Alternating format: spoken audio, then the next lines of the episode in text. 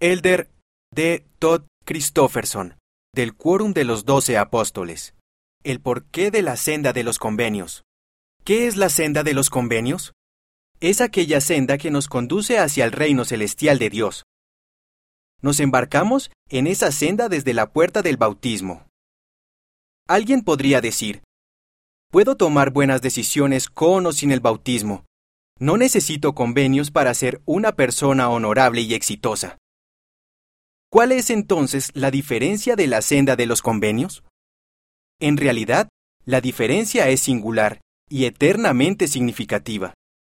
Primero es la naturaleza de nuestra obediencia a Dios. Es más que simplemente tener buenas intenciones. Nos comprometemos solamente a vivir de toda palabra que sale de la boca de Dios. Con esto, seguimos el ejemplo de Jesucristo. Un segundo aspecto singular de la senda de los convenios es nuestra relación con la deidad. Los convenios que Dios ofrece a sus hijos hacen más que guiarnos, nos ligan a Él. Aquello nos lleva a considerar una tercera bendición especial de la senda de los convenios. Dios brinda un don casi incomprensible para ayudar a guardar los convenios a quienes los hacen, el don del Espíritu Santo.